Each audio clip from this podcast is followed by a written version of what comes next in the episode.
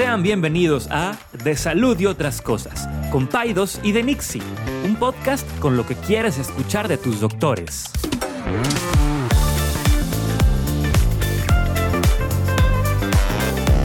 Les recordamos que ninguna opinión o consejo de nuestros anfitriones o invitados sustituye la valoración médica o representa a nuestra institución universitaria o de salud. Con ustedes, Paidos y de Buenos días, este, otra vez se me olvidó el- La la... claqueta, hombre. Pero ahí está, ahí está. Lo que pasa es que ya si me siento, ya no me puedo levantar. La Este, próxima yo te voy a acordar. Dos semanas de ausencia. dos semanas de ausencia hubo, hubo algo de fallas, fallecillo. fallas. Fallas, Pero a ver, un- una fue que no pudimos y la otra es que se fue la luz. Sí, no, O lo, sea, ahí sí lo de la luz nos tuvo no pudimos a hacer todos. nada. Este, así un calorcito aquí medio zen. A lo bueno se acostumbra uno rápido. Es ¿no? correcto. Yo cuando llegué aquí de Monterrey, no- ni, ni abanico tenía. Oye, pero tú la pura brisa del mar en Matamoros no ocupabas no, nada. No, no, no, no, no. El calor de Matamoros es, es- te busca y te, Y te encuentra y te hace así sudar Garras. como un perro rabioso. Pero hay brisita, ¿no? O es que Matamoros está lejos de la, o sea, la ciudad está lejos de la playa, ¿no? Pues está como una media hora, Pues sí, 45 pues ya no te llega la brisita del mar. No, Ya qué brisita. no no. Sí. Olor a, a petróleo y... Este, muy bien. Oigan, pues gracias por escucharnos de nuevo. Estamos aquí tratando de librarla cada miércoles. Hoy tenemos un súper, súper invitado de lujo y aparte un muy buen amigo, alguien que, que ambos conocemos desde hace mucho tiempo. Eh, ahorita dejo que César lo presente, pero creo que estás entre César y yo, ¿no? O sea, eh, yo, yo soy más grande que tú, obviamente, pero tú Sí. coincidieron en la residencia. No. Bueno, No. ahorita hablamos un poquito más del contexto eh, personal. César, eh, este, Pues nada, pues ya estamos muy, muy contentos porque es- aparte era un tema que ya le traíamos ganas, pero no se había dado la, la- la- la oportunidad. Y pues bueno, vamos a platicar un poquito de cirugía de obesidad. Ándale, ya es una intervención para Enrique que ahorita queremos hacer. ¿Tienes, tiene- bueno, antes, marrano asqueroso. Oye, por cierto, hago el disclaimer desde una vez, que ustedes nos conocen ya y a lo mejor Leiva se va a ofender con nosotros, pero vamos a decir algunos chistes. No somos gordofóbicos. No, no, yo, no, yo cuidado. quiero, yo quiero, cuidado. yo quiero ser, o sea, quiero ser, hemos- fíjate que, presenta, presente quiero platicar una cosa. Sí, Presenta al, ok, al doctor. Leiva. Vamos a, a presentar a Adolfo Leiva, el doctor Adolfo Leiva, cirujano, especialista en cirugía de obesidad. Adolfo es un buen amigo, buen aquí elemento de Tech Salud. Él es un cirujano experto en cirugía de obesidad. Dentro de su amplio currículum, que no lo voy a leer todo, es este eh, expresidente del capítulo del American College of Surgeons aquí en Monterrey, eh, el expresidente de este capítulo. Es miembro de la Academia Mexicana de Cirugía, que para los que están fuera del ámbito es un super big deal. Sí, no, Es un super ahí, big ahí deal. solamente en- entran los... La creme de la creme. De la De crema de la crema, sí. La creme de la creme. Academia Mexicana de Cirugía, reciente O miembro. sea, algo a lo que yo no jamás No, en mi vida podría aspirar. Mis sueños o sea, no, ni, ni por afuera lo podría ver. Este es también candidato al Sistema Nacional de Investigadores. Tiene un puesto, una coordinación académica en el posgrado de cirugía de aquí del, del Tecnológico de Monterrey. Y pues bueno, este, y como dicen los pacientes, este, eh, cuando se hace un doctor aquí muy reconocido, dicen este. Es muy atinado. No, bueno, aparte de eso, También, también. prominente cirujano Sí, de sí, obesidad. Es muy atinado. Muy atinado el Muy doctor. atinado el doctor. Muchas Y aparte por- es, por la es una dama. Aparte es una dama. Un trato, un trato, no, no, no. Una dama. Lo veo y me curo. lo veo y, y en este caso, nomás lo veo y pierdo dos kilos. no, ojalá que no. Buenos días, muchas gracias por la invitación. Este, pues aquí estamos para ayudarlos a responder en lo que se pueda ahí los, temas. vamos a que, que Enrique haga su disclaimer. de- porque- Déjame hago el disclaimer. Yo, fíjate, te voy a decir una cosa. eh, el, el- la normatividad de control prenatal pide que nosotros le pesemos a las pacientes sí o sí Ok. cada consulta de control prenatal. Es correcto. Y eh, el Colegio Americano de Ginecólogos lo ha estado poniendo como en, en la tela ahí de, De juicio. controversia, de juicio, porque genera un estrés en el paciente duro, duro, duro, duro. Y la paciente... me- Entonces lo que estamos haciendo ahora, con, ah, y, y- y quiero decir esto como en defensa probablemente de los comunitarios que podrían sonar burlones sobre estar gordito, eh, que nosotros hemos dejado de pesar al paciente de manera obligatoria. sistemática, ajá. Sistemática, ¿no? Entonces, nosotros lo que hacemos ahora le preguntamos al paciente si se quiere pesar. Tú no, no sabes la cantidad de mujeres que nos han dicho que ha sido algo súper bueno. Dice, yo, Game me- changer. o sea, me estresaba, fíjate, nada más que te digan eso, que lo pongan en la comparación. Mi estrés de venir a la consulta era pesarme y escuchar la frecuencia cardíaca del bebé. No, en Wow, este o sea, a ese pensamiento, a ese nivel. Entonces, eh, esto lo menciono sobre todo en mi defensa eh, por los comentarios que podría ser burlones en relación a esto, ¿no? Ahorita hay una tendencia a eso en, en las nutriólogas. nosotros nos- trabajamos de la mano con la nutrióloga. Yo tengo un equipo de nutriólogas este, para el paciente que vive, dependiendo de la zona en la que vivan. O sea, yo tengo quien lo pueda ver para que no tengan pretexto de no ir. Y para nosotros en particular, el peso, pues sí, es una parte muy importante, o sea, la- de la somatometría inicial. O sea, yo, es pues como un diabético, no tomarle un Destrostic. Claro. así lo veo yo. Pero cada vez hay más cultura del, del, del no pesar. O sea, y las mismas nutriólogas te dicen, no, es que este, lo importante no es el peso, sino educarte a comer y que comas mejor y que comas diferente. Y el, punto es bueno. En este, pero para nosotros, como el hospital nos pide y la norma oficial mexicana nos pide, tiene- el paciente tiene que estar, lo que vamos a ver, tenemos que tener un peso y una estatura. Entonces, la primera pregunta que yo les hago cuando entran a mi puerta es la edad y luego el peso. Claro. Y ya ahí los desarmaste por completo, Sí, ¿no? sí, O sea, sí, sí, ya todo lo que venga de ahí es pues que si antecedentes y demás, pero este generalmente cuando van a una consulta con nosotros no les pesa decir el peso porque saben que están yendo por eso. Exacto, exacto. Es como el calvo que va con el... Sí. Con el... Sí, que no dijeras motivo de consulta. Pues no, vea, pues ya. Con el dermatólogo. Nomás andaba por aquí. ¿Vas a saludar? ¿Ves, ves algo raro?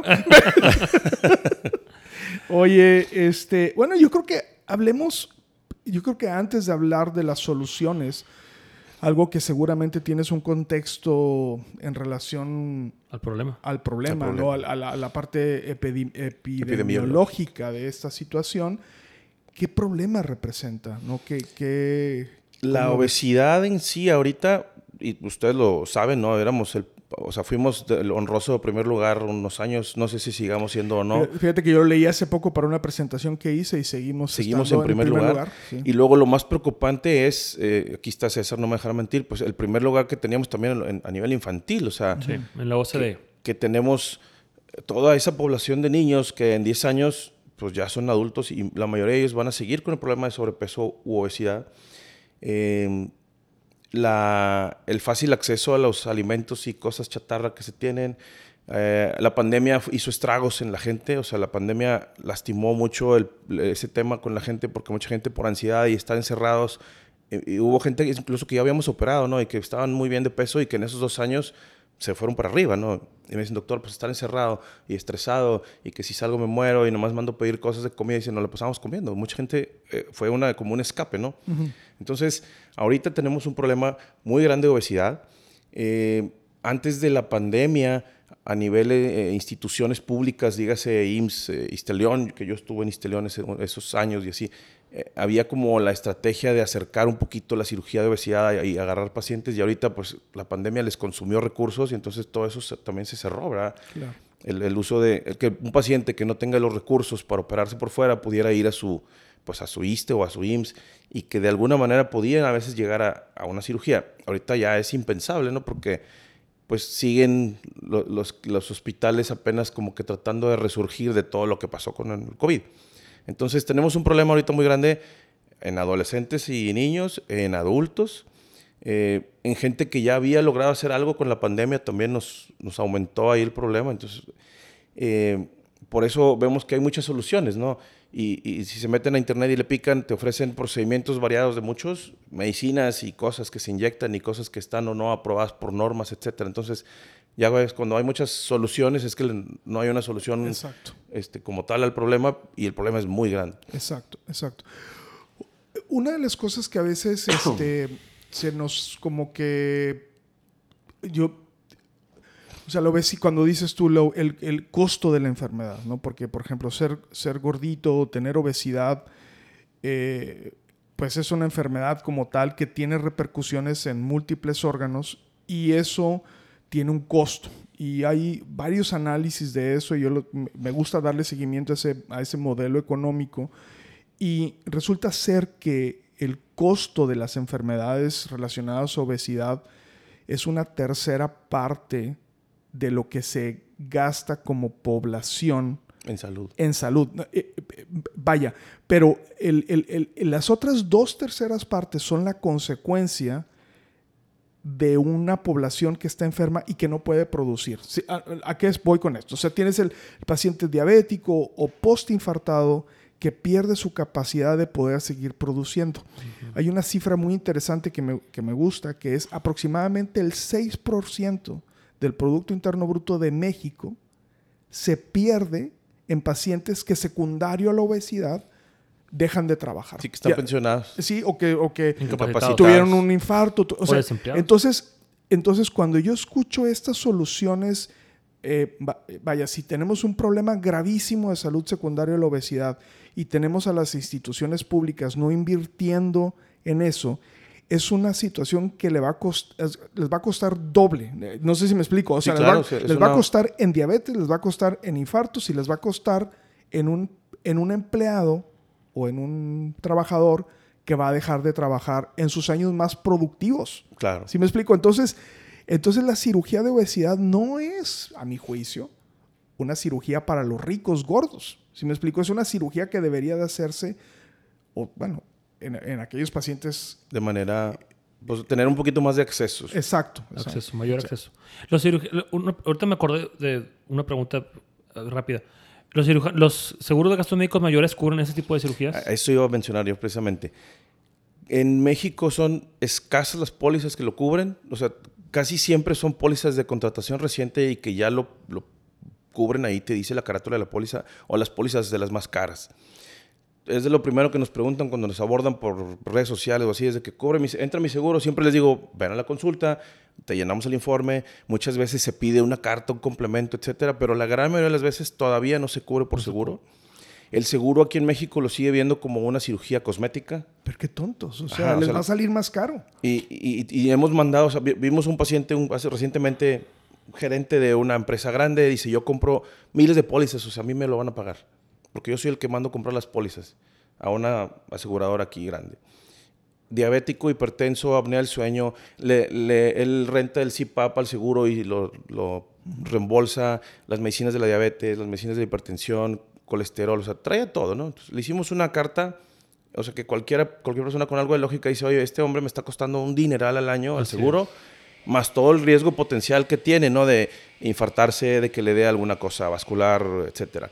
Entonces, y la aseguradora dijo que no.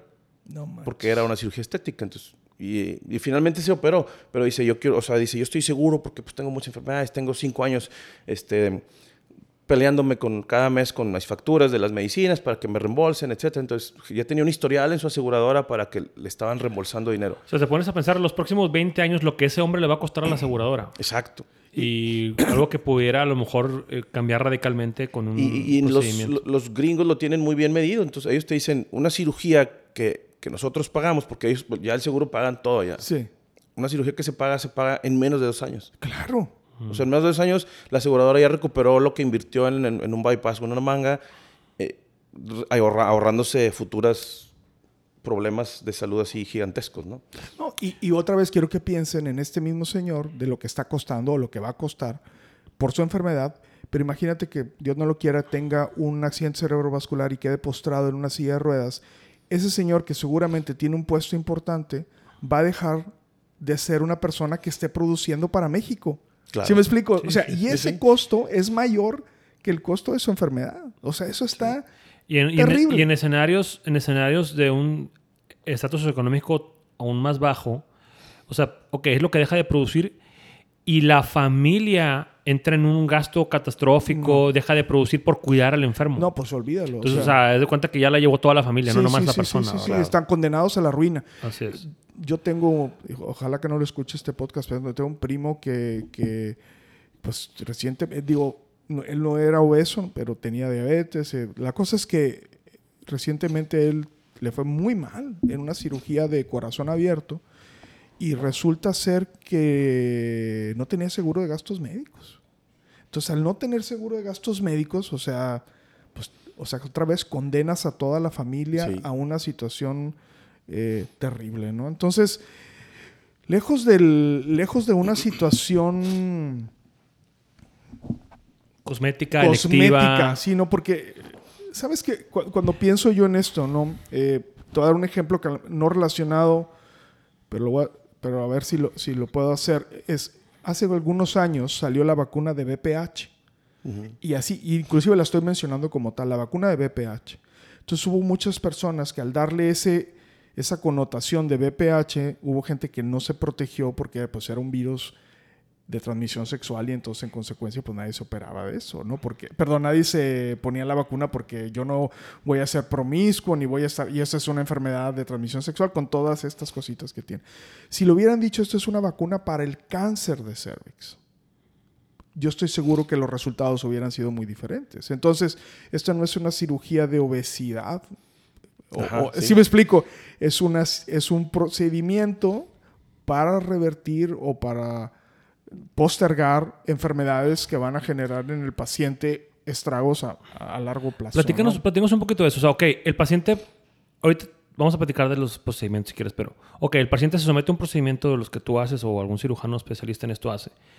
Ok, baja de peso, pero ¿cuáles son, ¿cuál es el impacto metabólico, diabetes, hipertensión, este, temas de, ar- de artrosis? O sea, ¿qué enfermedades está demos- están demostradas que se pueden controlar mediante esa cirugía más allá de que baje, baje, baje de peso?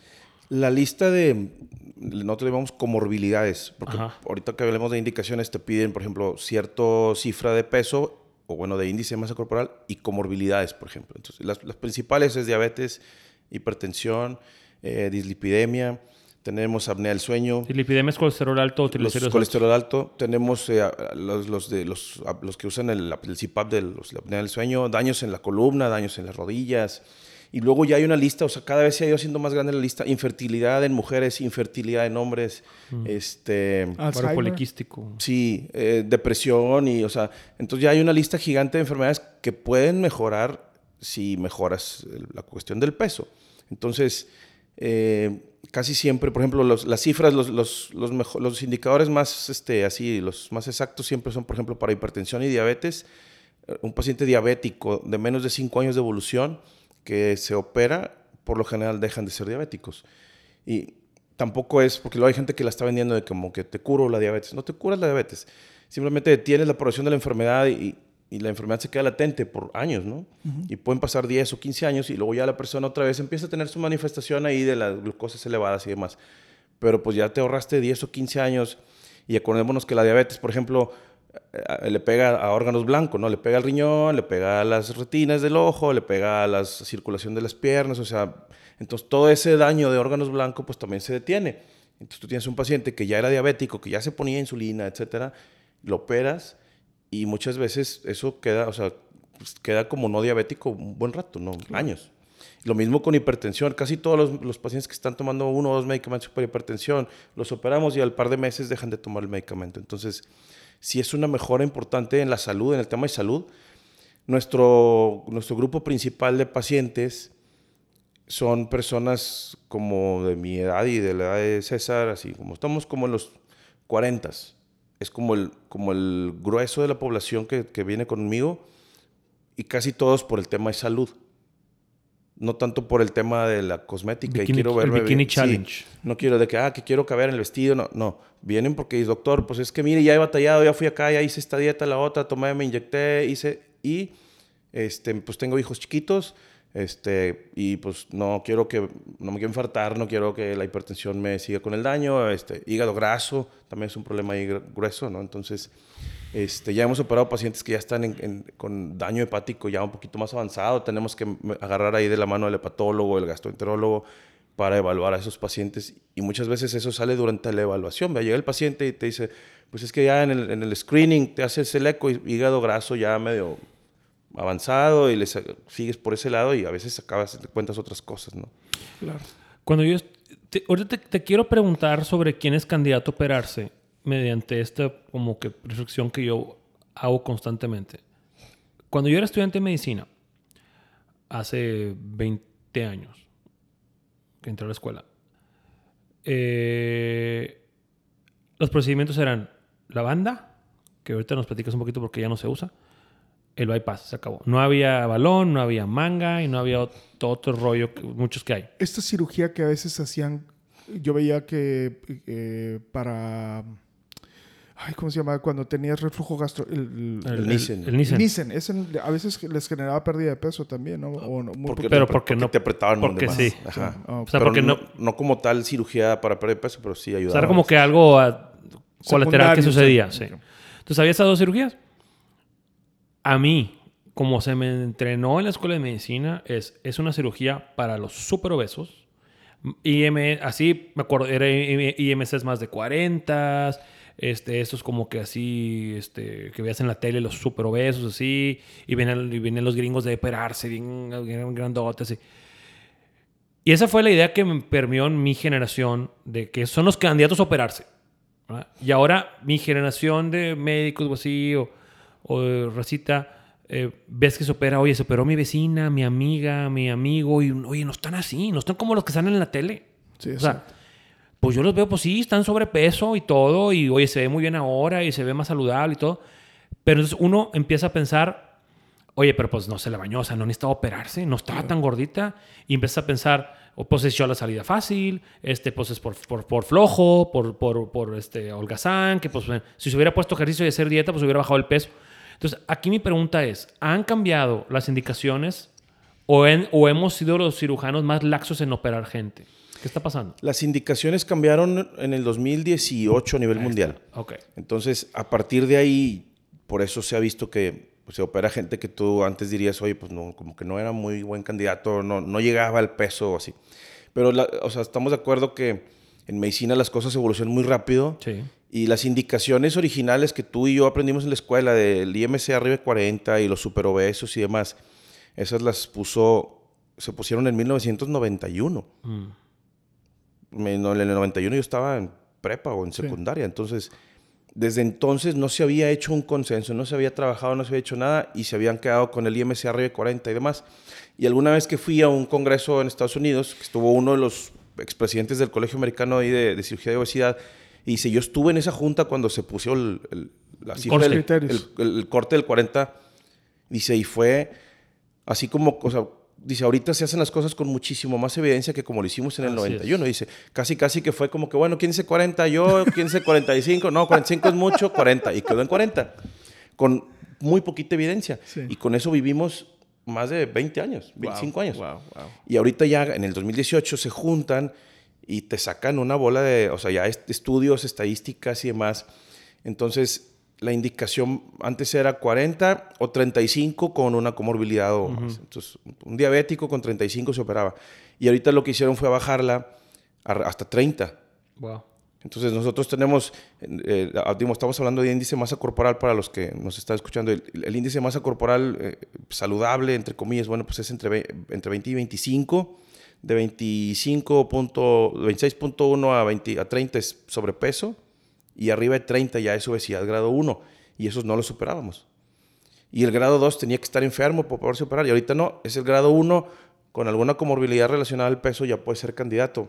Y todavía más allá, los que tienen, por ejemplo, eh, genética de tipo asiático, que aquí ya tenemos este, co- muchos colonias de coreanos, japoneses y demás, y que al rato va a ver aquí las mezclas de Sí. mexicanos, Coreanos. este, coreanos. Eh, ellos, eh, como su genética es, pues, no, si se fijan, no son tan gorditos, entonces ellos se bajó el índice a 27.5. Wow. Entonces tú puedes agarrar a un coreano de 27.5 con diabetes y es candidato a una cirugía. ¿Por qué, nos, o sea, ¿por qué se bajó el índice? ¿O por qué? No, no porque nos, nos queramos hacer más laxos ni porque queramos operar a más personas. Se bajó porque se demostró que la cirugía es igual de segura, o sea, es, es- tan segura como, como cualquier otro tratamiento en pacientes también de ese peso. O sea, que lo, lo mides como riesgo-beneficio. El riesgo es muy bajo y el beneficio es muy alto también en esos pacientes. Entonces, una de las preguntas que nos hacen muy seguido en las consultas los señores es, el miedo es, no me quiero morir, yo no quiero, doctor, tengo hijos chiquitos, ¿cuál es el riesgo de que pase algo así catastrófico? Una, la mortalidad, hablando de una persona que pueda morirse en una cirugía de este tipo, es igual que la de una histerectomía o que la de una colecistectomía. O sea, quitar la matriz o quitar la vesícula o hacerse una manga, es, la mortalidad es igual. La morbilidad, o sea, el- las complicaciones no mortales que pudieran salir de esta cirugía son menos del 5%. Estamos hablando de, pues, que si algún sangrado, que si alguna fuga, etcétera, ¿no? Infectó. Ajá, infecciones del- del- de algo del estómago, etcétera. Son muy bajas. Esto, obviamente, dicho, operado por eh, equipos, o sea, cirujanos que estén certificados, que hagamos esto sistemáticamente todo el tiempo. Y obviamente en lugares, eh, y los hospitales también tienen una certificación ahí del Consejo de Salubridad y demás, o sea, pues, que lo hagan en un hospital en, en forma, ¿no? Si eso se hace así y cumplen esos dos parámetros, los riesgos a los que se someten pues, son relativamente bajos, ¿no? Entonces, una persona con índice de masa corporal de 30 tiene que tener una comorbilidad. Así es. Ok. O sea, yo, sé, yo sería candidato. Ya estás en waiting list. Sí. Este, El- pues, Dale, dale. no, o sea, mi pregunta iba nada más. Si yo tengo un índice de masa corporal de 30, no tengo diabetes ni hipertensión ni nada, pero tengo una carga i- familiar importante, toda mi familia tiene diabetes, ¿se considera como una- un factor ahí o tengo que esperarme a que me dé diabetes para o engordar más? Generalmente lo que hacemos es enviarlos a, por ejemplo, que el endocrinólogo te determina hacer una serie de estudios y salen resistencias a la insulina, o sea, y empiezan a salir ya cosas que ya sabías, que ya sabías en lo que va a acabar, entonces pues, el paciente se puede operar.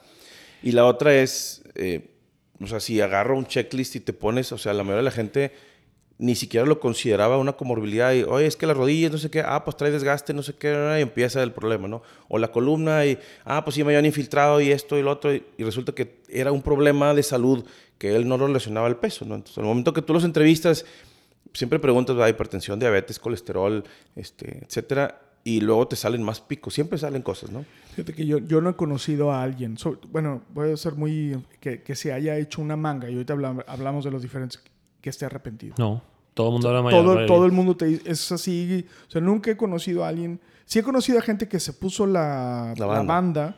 y que luego tuvo complicaciones de la banda y eso sí te dice, no, y no, es- esto, o sea, me arrepiento de haberme hecho esto porque Sí. me ha generado un chorro de problemas, pero este, pero, pero de los de la, de los de manga, no, no me ha tocado nadie, nadie, nadie, nadie. Sí. Este. mm, Ah, eso fue lo que te iba a preguntar. Ahorita que decías de lo del. ah, ahorita me acuerdo. De las personas que son candidatas a operarse.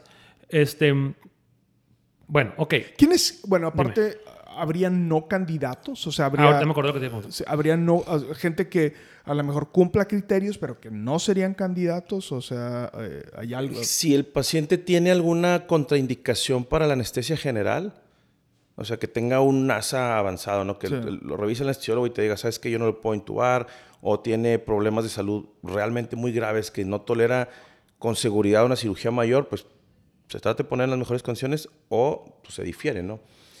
Y el otro punto que es muy importante y que muchas veces se brincan es la parte psicológica, psiquiátrica del paciente.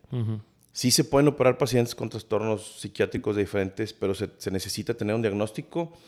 Todos los pacientes, y por ejemplo aquí en Texaluz se nos pide, eh, todos los pacientes que se operan aquí tenemos que traer una copia de la evaluación de- del psiquiatra o psicólogo y de la nutrióloga Wow. para programar al paciente, que nos diga que es apto.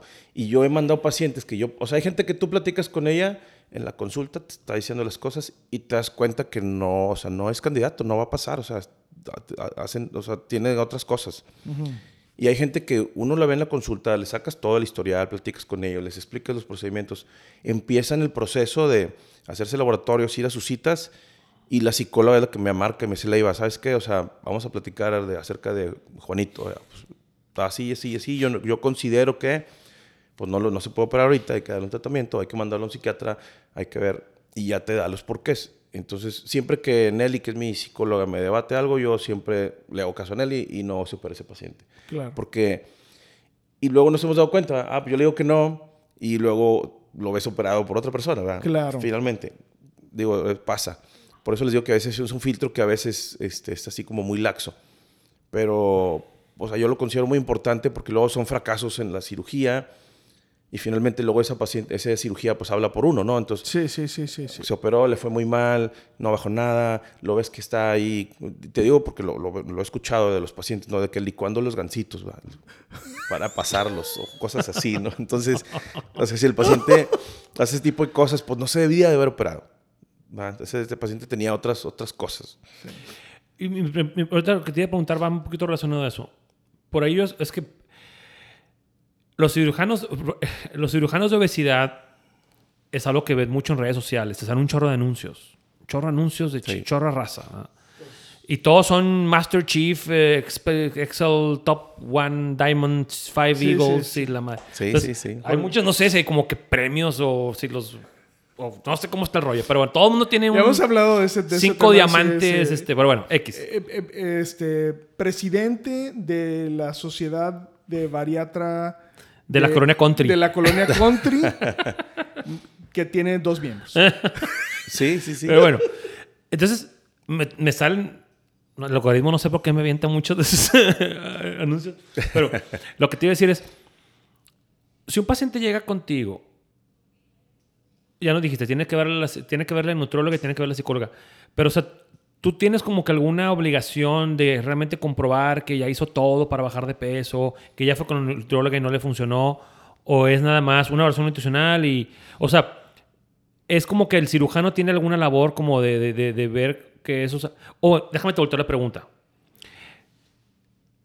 ¿La cirugía es la última opción? ¿O ya no debe de verse así?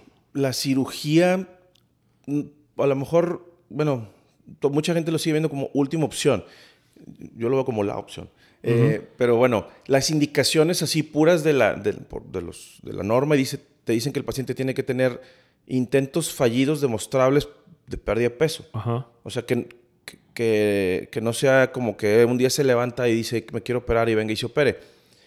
Pero la, la realidad es que nadie viene así. O sea, todo mundo que, que trae índice arriba de 30 y que trae alguna enfermedad, ya fueron a nutrición, ya se pusieron algo, ya hicieron algún tipo de dieta.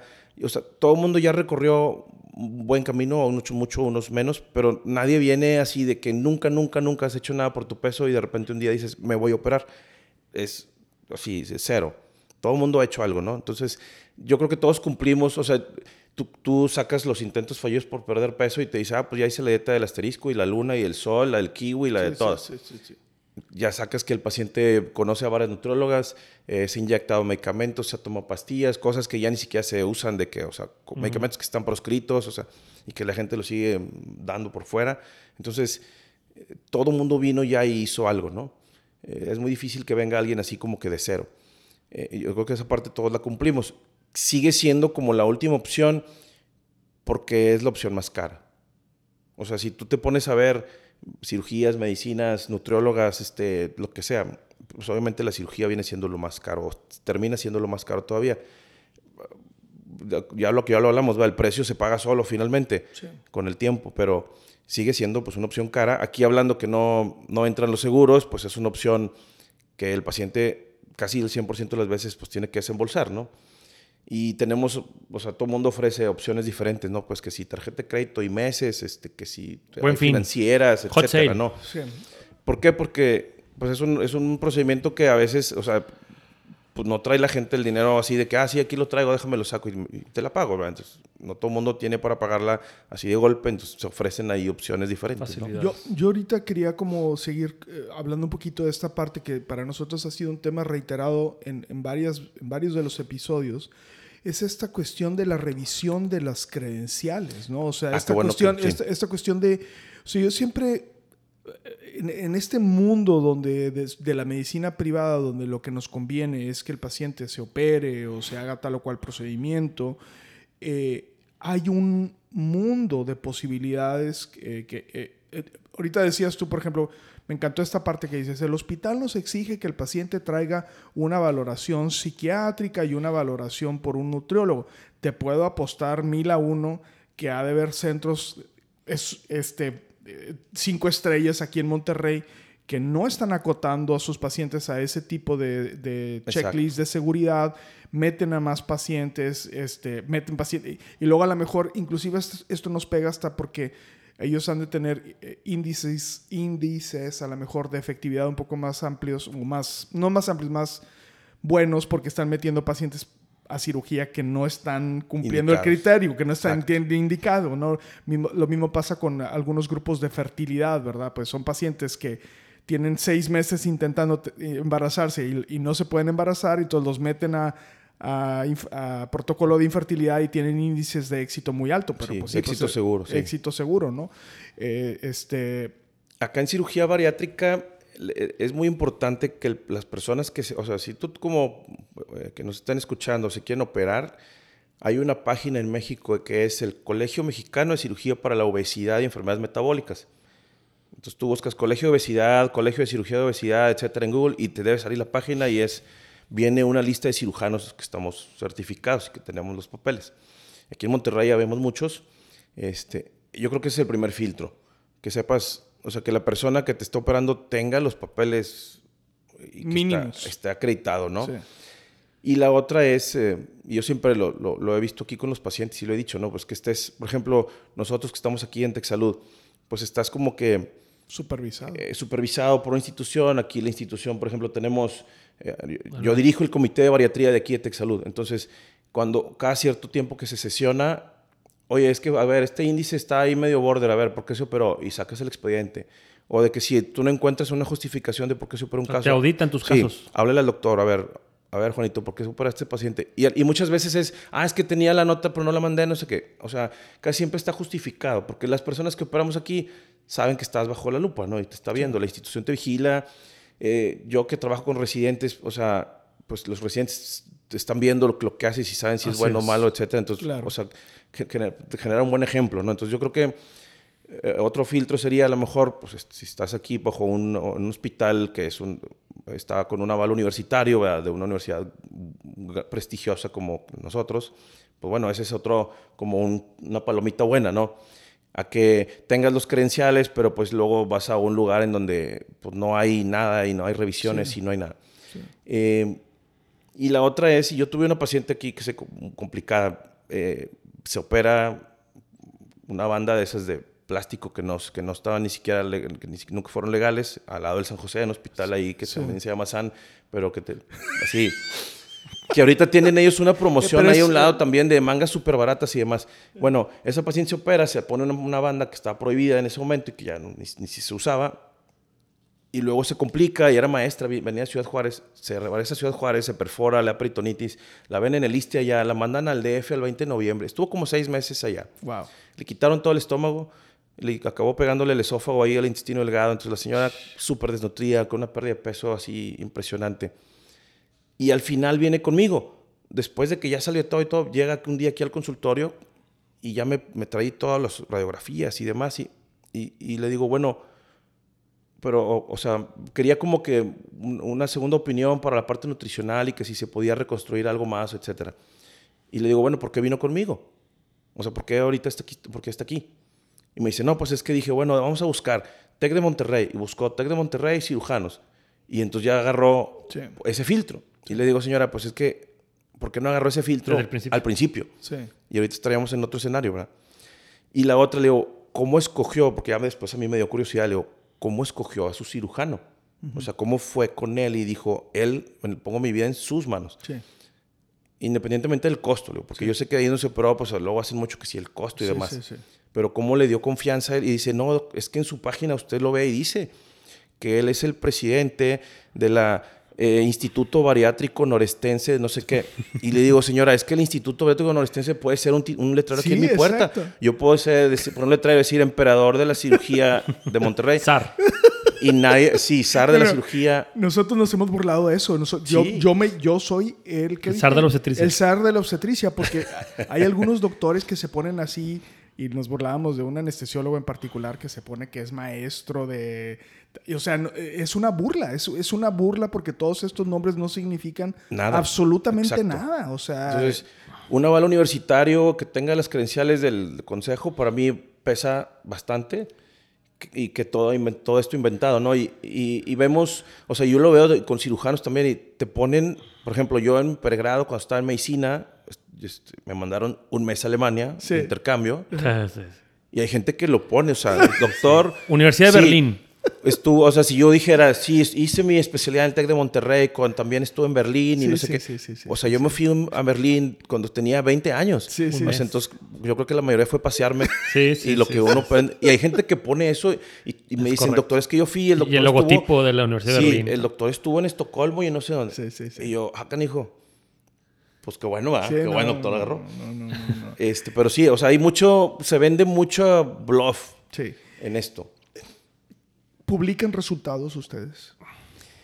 Nosotros sí tenemos, bueno, yo porque tengo ahí el gusanito ahí de la investigación y demás, de, por ejemplo, de balones, que ahorita que platicamos del balones, nosotros tenemos un artículo publicado aquí de la serie que hicimos unos par de socios y yo, y eso ya tiene un par de años que salió, y, y luego lo pusimos en un póster, lo llevamos a un congreso, y luego querían los de la empresa que, que- que bajáramos el póster, ¿no? Porque los resultados no eran tan buenos. Ajá. Y luego estaban ahí los de la empresa y fue de que, no, pues doctor, este, pues quite su póster y mire, échenos la mano. Y digo, no, pues esos son mis resultados, ¿verdad? Y, Claro. y, y ya están publicados en una revista, o sea. Sí, eh, se publican resultados, por ejemplo, aquí, en- aquí en el TEC de Monterrey, las tesis de los residentes, una cada año o una cada dos años versa en algo de cirugía bariátrica de, de los resultados de los hospitales. Entonces, tenemos, por ejemplo, tasas de fugas, este, complicaciones, de sangrados, etcétera. O sea, tenemos mucho medible, pues. ¿Cuál- ¿Cuáles son las complicaciones? Espérate, antes, bueno, es que, ah, nomás que nos diga cuáles son los procedimientos. Ah, bueno, bueno. Bueno, ¿Qué es lo que él hace? sí. ah, ah, ¿Y sí. cuáles ya no se hacen así? Los que ya no se hacen rapidito así nomás. ¿Por La- qué? Y luego, ¿qué es lo que tú haces? Ajá. Históricamente, fíjate, si te vas así a los 50, 60, que es cuando empezó esto, a uno de los cirujanos se les ocurrió de que, bueno, vamos a, pues, a brincarnos un pedazo de, de intestino. Entonces, de repente cortaban y te hacían bypasses, pero hasta el colon o hasta ilion. Entonces, hacían, se brincaban demasiado intestino y eran, pues, fueron cosas experimentales, ¿no? Y, y los acababan revirtiendo porque los pacientes se morían de desnutrición, ¿verdad? Entonces, pero entonces ya ahí como que se fueron, fueron como que midiéndole y viendo un, un, pues un justo medio. Y, y la, primer, la primera cirugía que hubo fue hacer un, un bypass gástrico, que es reducir un poquito la capacidad del estómago, hacer como una bolsa más pequeña, pero también cortar intestino delgado y hacer como un puente, ¿no? Como un, por eso el nombre de bypass, como, como brincarnos un pedazo de intestino de metro y medio, dos metros, etcétera. Entonces, el bypass gástrico es como nuestro estándar de oro, le llamamos nosotros. Es la cirugía que más tiempo tiene en el mercado. Ha tenido muchas modificaciones con el tiempo. Sobre- sobrevivió a la laparoscopía, o sea, en los 90 que, se, que se empezó a dejar hacer la cirugía abierta y empezamos a hacerla por laparoscopía. El bypass cambió y se hizo por laparoscopía. Entonces, ahorita la gente, por ejemplo, yo aprendí ya en mi residencia a hacerlo por laparoscopía. Eh, y es una cirugía que persiste hasta hoy y que sigue siendo la que tiene, digamos, mejores resultados. Tiene ahorita modificaciones que ahorita vamos a mencionar, pero por ejemplo, quedándonos con el bypass, ese, o sea, ese es el, el histórico y es el que persiste hasta ahorita. Y luego fueron saliendo procedimientos por un lado y por otro en la formación de nosotros, y aquí en Monterrey fue un centro que se hicieron miles de bandas gástricas.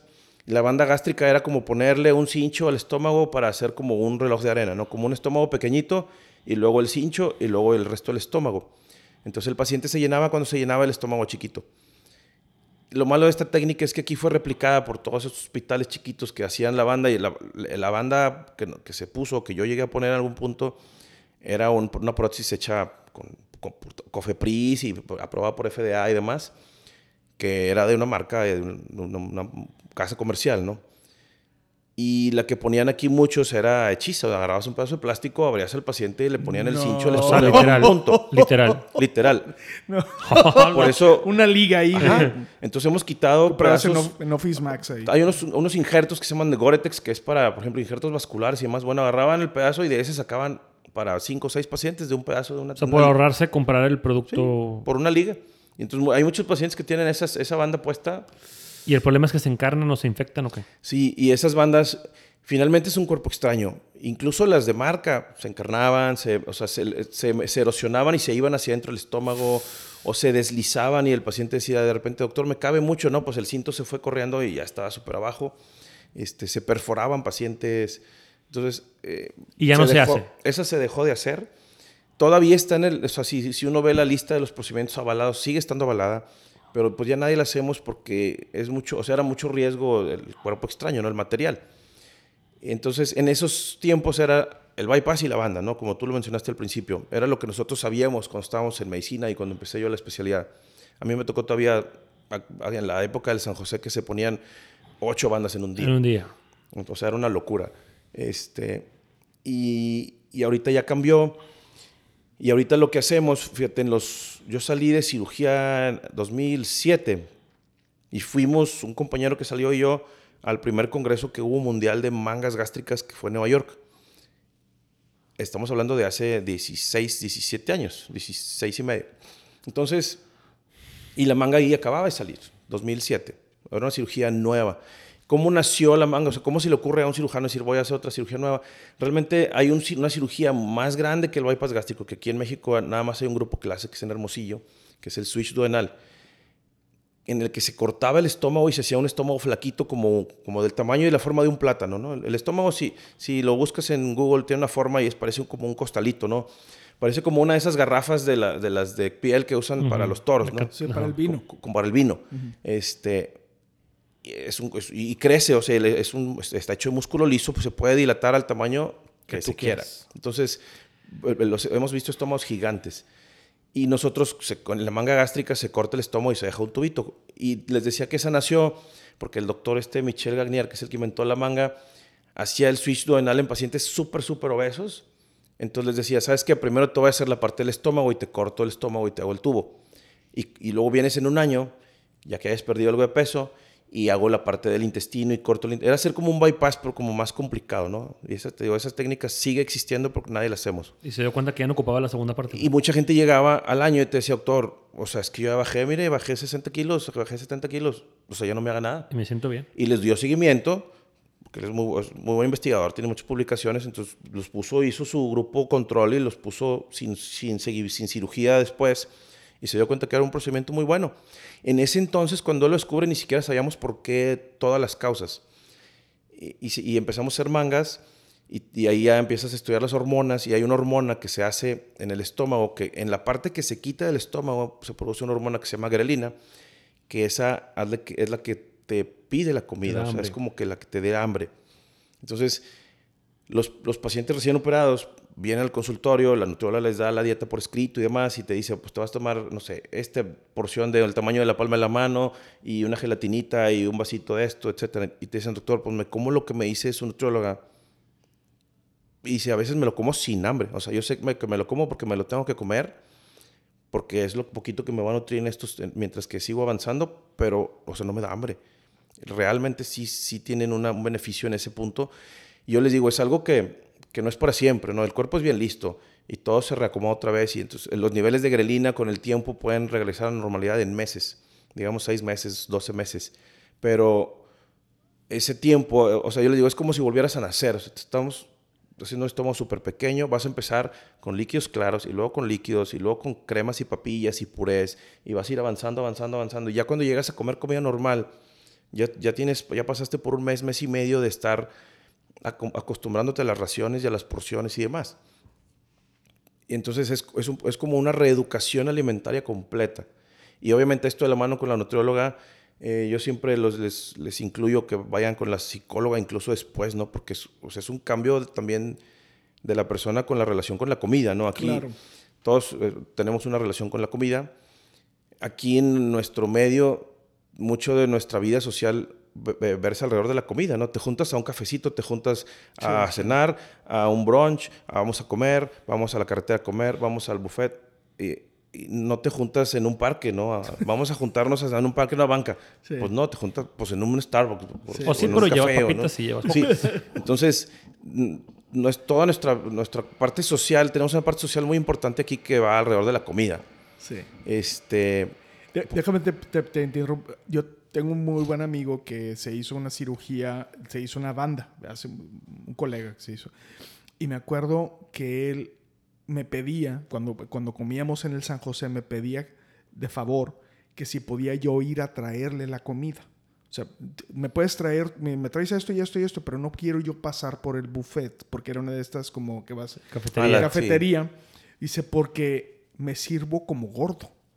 O sea, él se servía... como siempre se había servido. Siempre se había servido. Entonces él pedía que yo le ayudara en eso, porque si no se servía una montaña... Y no se lo podía comer como No se lo podía comer. Entonces se sentía mal de eso, ¿no? Entonces, pero es muy interesante, ¿no? Cómo, cómo la psicología juega con, con, la cabeza. Oye, perdón. ¿Y el balón? El, eh, eh, iba a hablar de eso. Hay, hay, yo hablé contigo hace dos semanas, así te, te interrumpí en tu, en tu día ajetreado para preguntarte un poquito sobre estas opciones eh, que son medio quirúrgicas y no quirúrgicas. Endoscópicas. Sí. Pues mira, digo, resumiendo las quirúrgicas nada más, y los que nos escuchen van a decir, bypass y manga gástrica. Esas son las dos que hay buenas. Todo lo que ofrezcan que es una cirugía y que no va dentro de esas dos, o sea, es algo que no está... Aguas. Eh, sí, aguas. Porque hubo un tiempo que alguien plicó el estómago con sutura y lo suturaba y lo vendían. Este, hubo quien este, intentó hacer otro tipo de cosas. Y, entonces, todo eso está en experimentación. Hay cosas que están apenas como que naciendo, así, seguras y con buenos resultados, demostrables a largo plazo, con un margen de seguridad bueno es un bypass gástrico y una manga gástrica. No se decía eso de la banda en su momento. O sea, mi pregunta es, digo, obviamente estamos haciendo todo con evidencia, pero ¿crees tú que a lo mejor en 20 años digamos, ay, pues la manga no era la, la, maravilla que pensábamos o, o si ya tiene, o sea, ya tiene resultados suficientes en la mano? Yo creo que sí, ¿verdad? ¿Cómo, qué es lo que tú opinas de eso? porque así, así decían de la, de la banda en su momento, ¿no? Yo creo que la, sí, la banda en su momento... Eh, fueron surgiendo las complicaciones con el tiempo relacionadas a tener un cuerpo extraño ahí y eso fue lo que fue bajando mucho pues el gusto por la cirugía y fuimos reoperando muchos pacientes. ¿Y cuál es el tema con, con una cirugía, incluso un bypass, ¿no? una manga o un bypass? La reganancia de peso. Tú le tienes que decir al paciente que obviamente si no lo cuida, pues es como armar un zapato, ¿no? Es un músculo liso y si le digo, es que me, sí, yo he visto que mi vecino se dilató y que, le digo, pues no se dilató con aire, ¿verdad? se dilató con comida. o sea, no, no se llenó, ajá.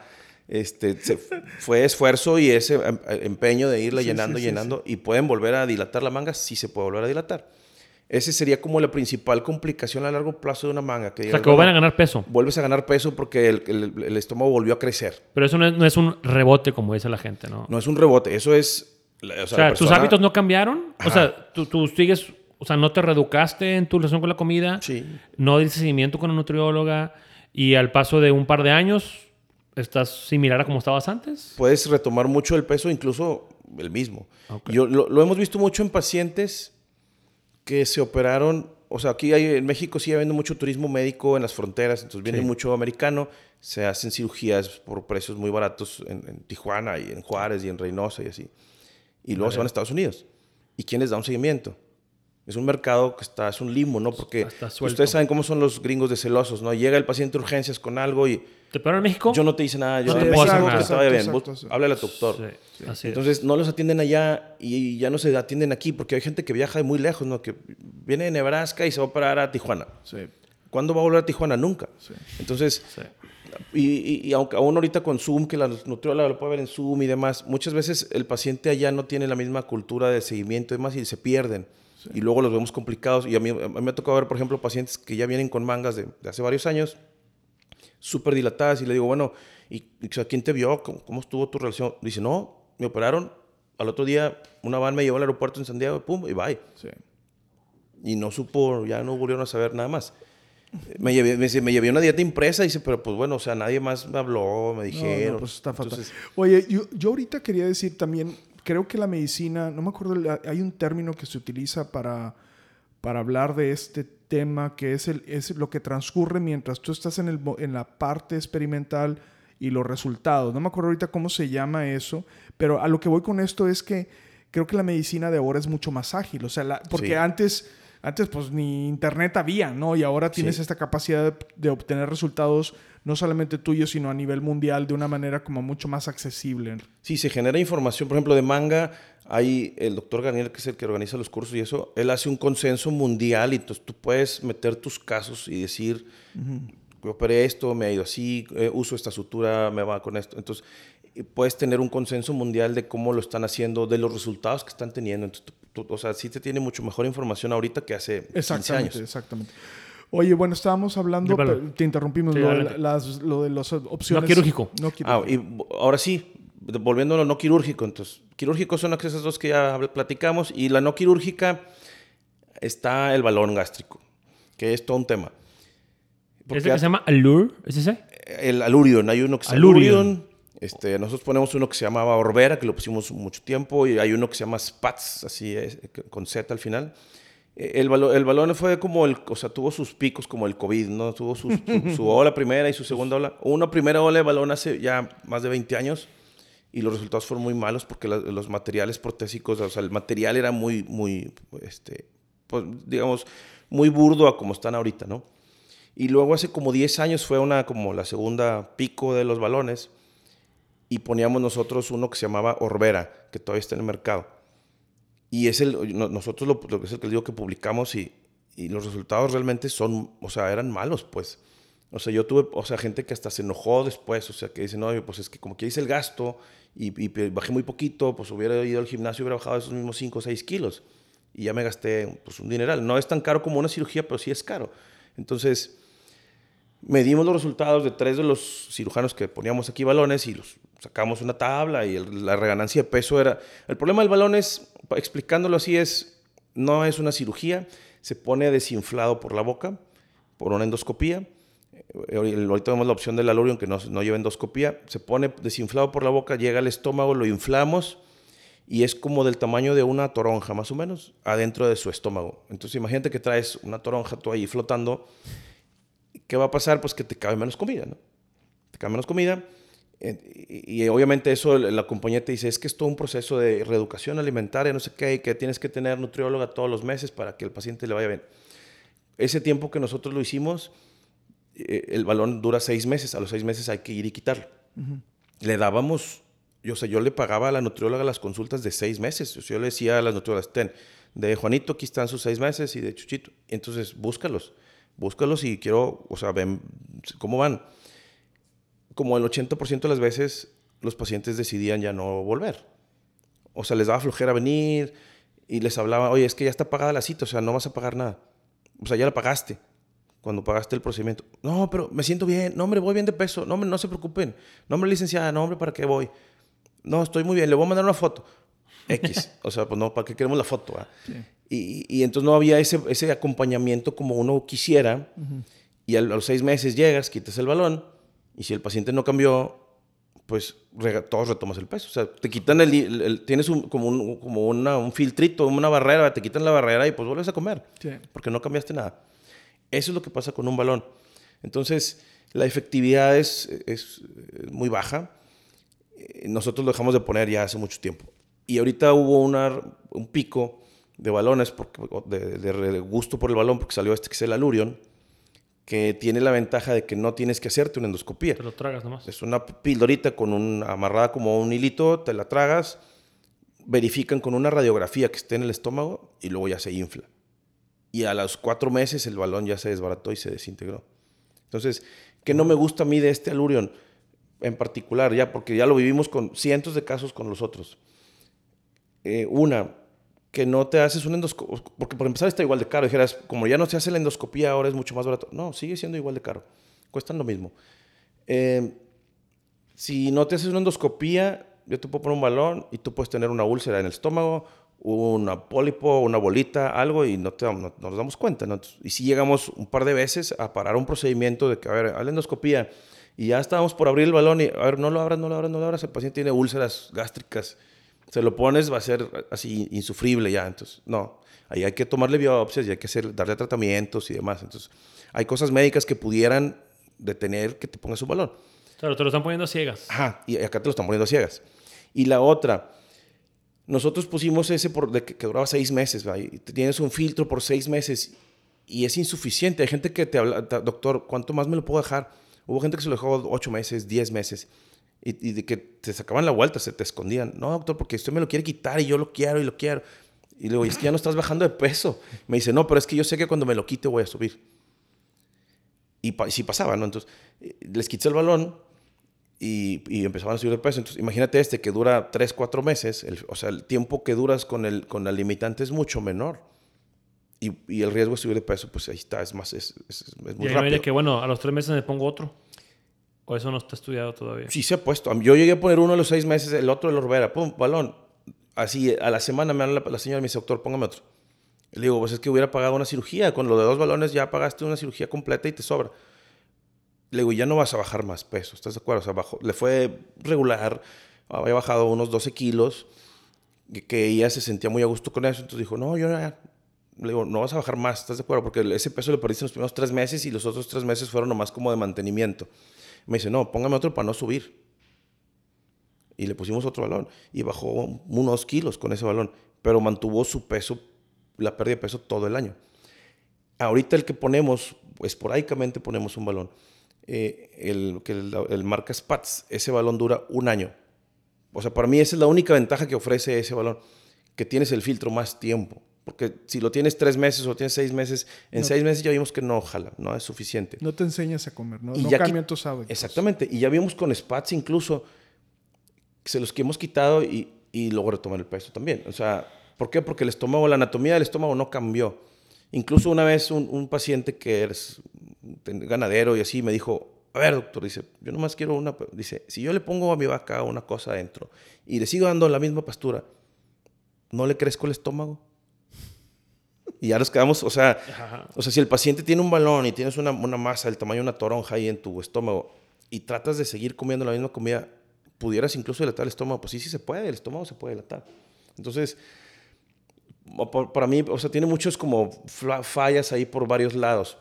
Eh, el balón se lo hemos puesto, por ejemplo, personas que le tienen miedo a la anestesia general. O sea, hay gente que le tiene pavor a ser anestesiado cuando es algo pues, muy seguro. Eh, y te dice, no, doctor, yo no, no, no, puedo- no me puedo quedar internado. Yo, yo he visto la píldora, ¿eh? Y no, no diría que es una pildorita. No, o sea, no, yo, sí yo, no- o sea, yo tendría más miedo a tragarme eso. Sí, sí, o sí. Sea, o sea, no, no, no. Entonces, este, pacientes que te dicen, no, doctor, eso le tienen miedo a la, a la cirugía, a la anestesia, o a la cirugía, es que yo vi que fulanita se hizo y salió en redes y luego se murió. Si se ponen a buscar en redes, encuentran Pues sí. cada cosa, ¿no? Entonces... O el, este, también el precio. A lo mejor, ¿sabes? Mi presupuesto no más me da para el balón. Y la otra el costo. Pero, por ejemplo, ahorita los balones también están muy caros. Entonces, pues ya un balón estás hablando que te gastas 70 a 90 mil pesos en un balón, dependiendo de las marcas. Entonces, pues no es nada barato. Este, y ya se acerca mucho a lo que puedas eh, tener de precio de cirugías en, en- en- en algunos lugares. Entonces, muchas veces le digo al paciente, mira, pues júntale tantito más y te operamos. O sea, y es algo más duradero para ti. Le digo, no porque te quiero operar o no, le digo, yo- o sea, una u otra cosa, este, digo, así diciéndolo a plata pura, pues yo gano dinero con una o con otra. Sí. Yo no me debería importar, o sea, si- y para mí es más rápido poner un balón que operar y es menos riesgo y lo que tú quieras. No, pues, o sea, yo, yo prefiero hacer algo más seguro, más duradero, que el paciente a final de cuentas quede contento conmigo y con el procedimiento y que se vaya con eso por más años y que luego pueda dar buenas referencias de uno, ¿no? De que diga, ah, me operé, el doctor Levo me operó y pues vengo con él. ¿Qué tan seguido es que te pidan una cirugía y que al mismo tiempo quieran hacerse algo estético? Que quieran hacerse un tummy tuck o una liposcultura. ¿Y eso se hace? Y no, y, No y- y indicado. también te voy a decir que no se debe hacer y que lo hacen mucho los plásticos. Yo sé que las señoras aquí que nos están escuchando, los se- señores también, pero más en las, en las mujeres. Llegan muchos a cirugía bariátrica, perdón, llegan muchos a la cirugía y ya traen procedimientos estéticos previos. Ya se hicieron una abdominoplastía, lipectomías y cosas. Cuando era al revés, ¿verdad? primero pierdes el peso, ya que estés bien, bien, bien, bien en tu peso y ahora sí, bueno, me quedó un plieguecito aquí, me colgó de acá, el cuello, el brazo, etcétera. Ahora sí, vas con un plástico y te, y te hacen una excelente cirugía. Hacerlo al mismo tiempo no, porque yo siempre les digo, espérate un año. O sea, que de que te hago una cirugía yo a que te quieras hacer algo estético, invasivo, espérate un año. Para que, no sé, ya perdiste 40 kilos, ya los mantuviste, ya viste que en ese peso te vas a quedar y ya te estableciste. Bueno, ahora sí vas con el plástico y le dices, oye, me sobra el bracito, me sobra acá en abdomen, en pierna, etcétera. Este, porque también a veces se emocionan y a los tres meses, doctor, llevo 20 kilos, voy a ir con el plástico. No, espérate, porque vas a perder más peso. O sea, finalmente que llegues a una meseta y que ya perdiste, con una cirugía puedes perder peso como hasta los 10, 12 meses. De poquito, pero siguen perdiendo peso. Entonces, eh, una es que no se haga nada cosmético simultáneo y la otra es que no se haga nada estético grande antes. ¿Cuál, O sea, es el ¿Cuál es el promedio de peso que pierden? por ejemplo, un- una persona, nuestro grupo grueso de personas, por ejemplo, mujeres en edad joven con índices entre así 30 y 35 con comorbilidad. Pues estás hablando que no llegan a veces a los 100 kilos, ¿verdad? Son personas de 90 kilos, etcétera. Están perdiendo 25 o 30 kilos. Wow. Uno de los parámetros que nosotros, yo ejemplo, siempre les pregunto, ¿no? Porque también tienes que tener qué noción, ¿cómo, o sea, cómo se quiere ver el paciente? O sea, le digo, ¿tú cómo te ves con la cirugía? ¿Qué quieres lograr? Y hay gente, la, la- la mayoría de las, gente, de las personas te dicen una meta muy realista, ¿no? Las, por ejemplo, mujeres que ya tuvieron tres hijos y te enseñan la foto de, de, de cuando se casaron. Me dicen, doctor, yo quiero estar como cuando me casé. Punto. O sea, no te piden cosas irreales, pues. Claro.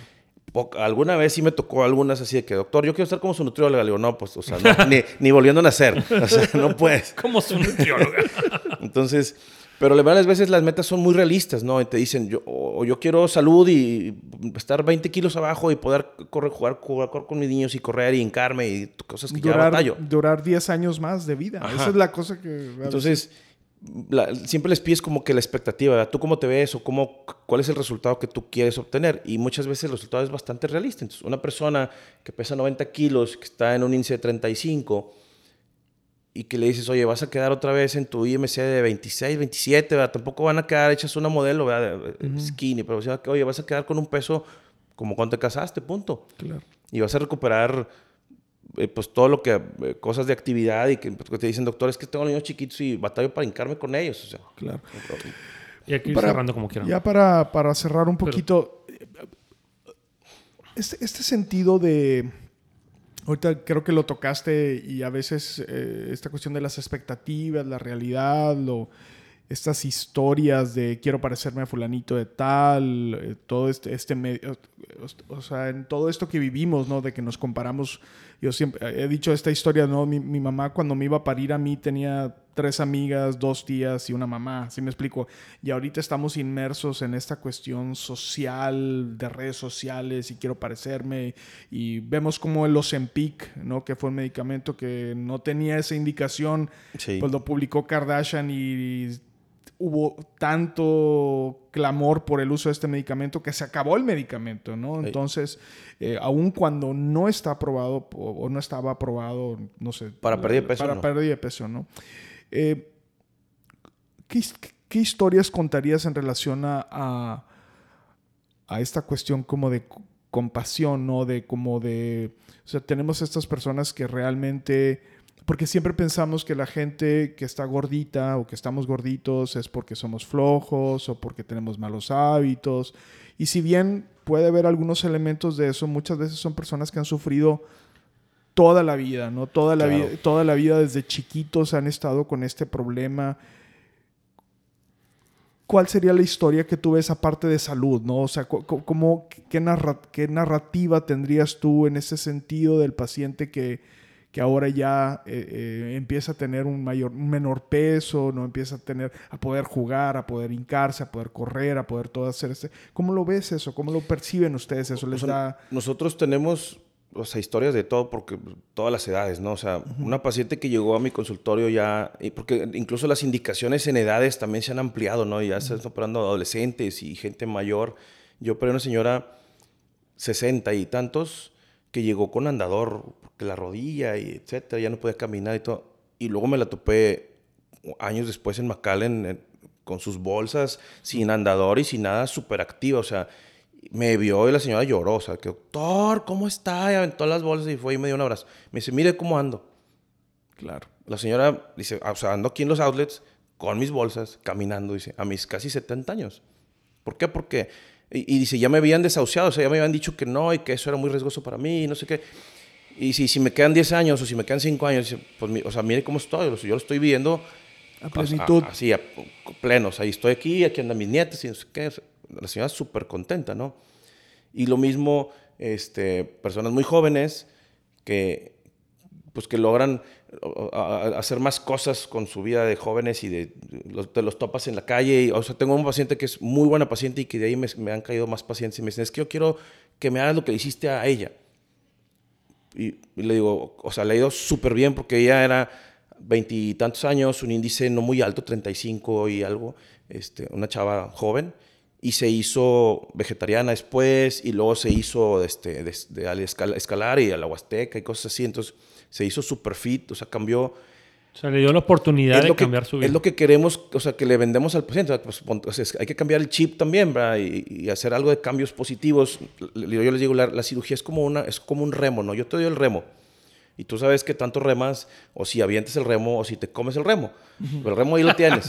te comes el remo. Entonces, eh, si tú te haces, si tú remas bien, como, como esta paciente, como Paulina, oye, pues se hizo super fit, cambió sus hábitos de alimentación, se hizo muy deportista y demás. Entonces, ella ha mantenido su peso, ya tiene más de 10 años de operada y está mejor que como cuando se operó de peso, o sea, y, y músculo y esto, o sea. Es como tener otra vez una hoja en blanco y ya tú sabes qué escribe. ¿no? Exactamente. Entonces, eh, hay que, o sea, pues que, que, se, que se den esa oportunidad, ¿no? De que pueden ser eh, un cambio de 180, o sea, voltear completamente el panorama. Muy bien, pues. Pues wow, qué padre tema, ¿eh? Sí, la O verdad es que hay, hay- hay para. Yo aprendí un chorro. Porque Ah, la verdad es que yo traigo ya. Se nota que ya estoy viejito ya. O sea, porque todo lo que aprendí, los conceptos que traigo y todo, y, y qué padre. Y, y, y- y ahí me toca ver, y esto, a, a lo mejor no sé si Enrique, pero ahí me toca ver muchos pacientes, mamás de pacientes míos, que se operan. Sí. Y mi, Sí. y mi, como que preconcepto, mis limitantes me, me- me decían, o sea, ¿para qué se operaba? No estaba tan gordita, no necesitaba tanto, aunque se hubiera puesto a dieta. Y como que dices, uno, pues dices tú, no, ya cambió, o sea, ya cambiaron las indicaciones, hay más evidencia. Y dos, nunca sabes el, el- el- el- viaje, la travesía que esta persona ya pasó. Que esa persona ya pasó. Y como tú dices, pues bueno, es una oportunidad de, de- de como que rehacer tu vida de cierta manera y tu salud. Y pues bueno, felicidades por lo que haces. Gracias. Felicidades por los resultados que tienes, por todo lo que Claro. logras en tu práctica, en tu academia. O sea, yo, quiero- yo quiero invitar a Adolfo porque aparte que es buen cirujano y todo, es un, es un profesional muy completo, ¿verdad? Academia, es- escuela, la cirugía, su profesión. Entonces, pues bueno, gracias por Gracias. acompañarnos. No, al, contrario, gracias por la Este, invitación. Y pues bueno, ¿tienes alguna red social?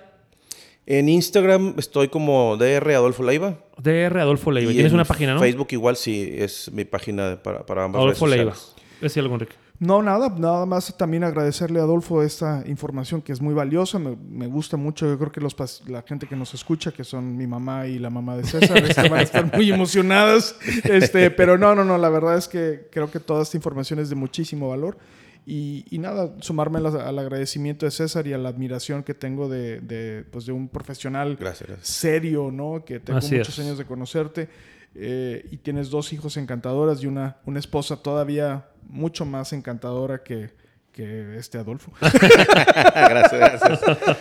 pero, este, pero bueno, de nuevo, gracias y, y- y eres un ejemplo, ¿verdad? Para, para muchos cirujanos y para nosotros que, que te hemos visto crecer, entonces te agradecemos mucho. Y bueno, pues gracias a la gente que nos escucha, nos echamos una hora y once minutos. o sea, Vámonos, eso es rompiendo récord, Rompiendo Adolfo. récord. Este, Qué bueno, qué gracias, bueno. gracias. Y quedan temas ahí después. Sí, hombre. más, Sí, sí. bueno, ahí Sí, luego sí, sí. regresamos a la parte 2. Sí, yo me quedan muchas preguntas, pero creo que vamos a pe- pe- pendiente la segunda parte. Sí, sí, sí, sí. Muy bien, entonces, bueno, gracias y nos vemos la próxima semana, si Dios quiere, miércoles. Órale. Paidos y Nixie. Bye Cuídense. bye. Bye, Hasta luego.